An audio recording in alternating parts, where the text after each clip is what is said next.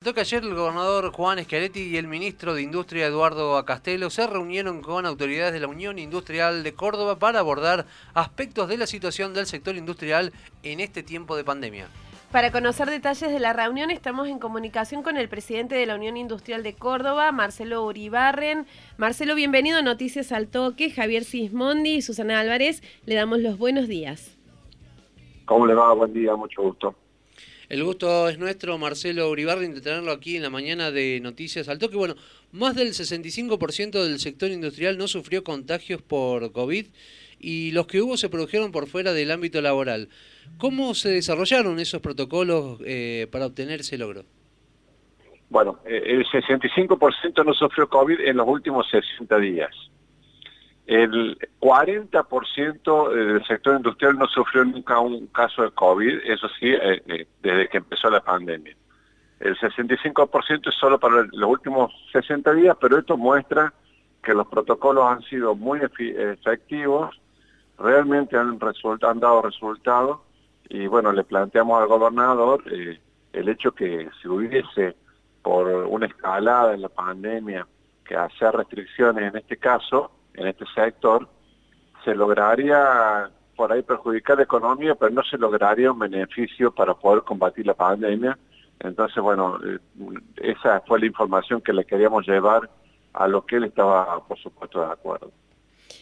Uribarren, el gobernador pidió al sector acompañamiento para crear una nueva ley de promoción industrial, ya que la actual vence a fin de año.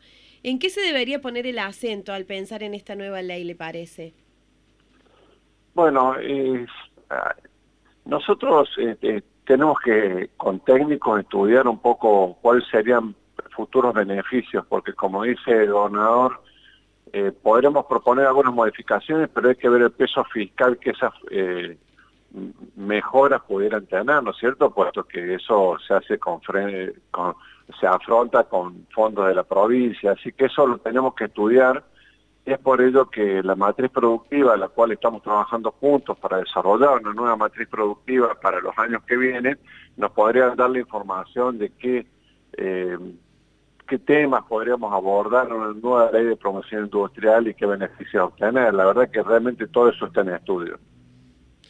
Uribarrin, ¿cómo incidirán en el sector ¿no? las medidas anunciadas por el gobernador sobre eximir eh, del pago de ingresos brutos del impuesto de sellos y impuestos inmobiliarios?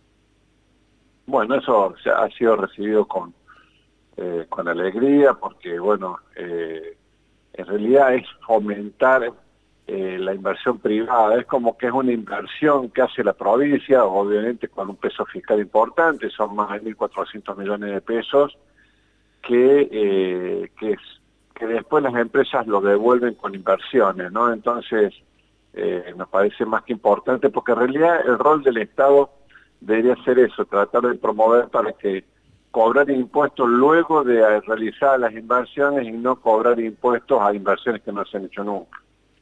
Recordamos que estamos en comunicación con el presidente de la Unión Industrial de Córdoba, Marcelo Uribarren. En este tiempo de pandemia es inevitable hablar de la baja en los niveles de consumo por parte de la gente.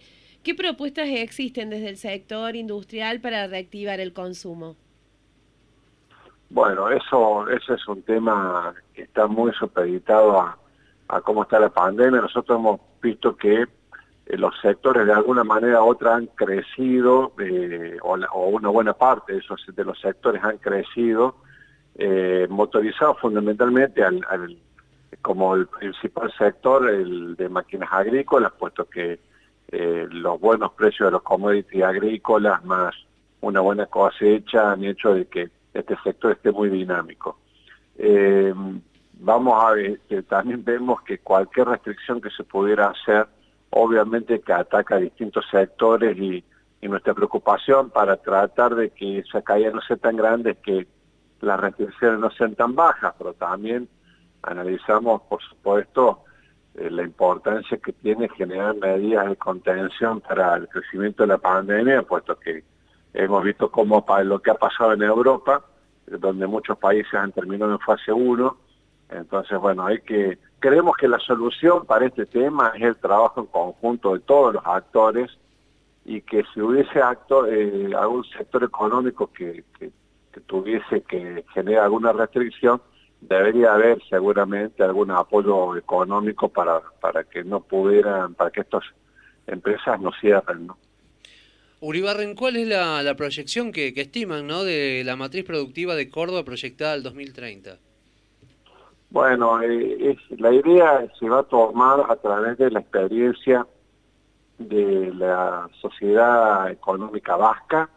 Eh, es una consultora que se llama Orquestra y que nos va a traer el modelo vasco, eh, que es justamente la organización en clústeres, o sea, un clúster es un, grupo de empresas de un mismo sector que tienen eh, puntos en común, que a donde además trabaja el Estado y las universidades para tratar de potenciar ese sector, darle más dinamismo, mejorar la competitividad.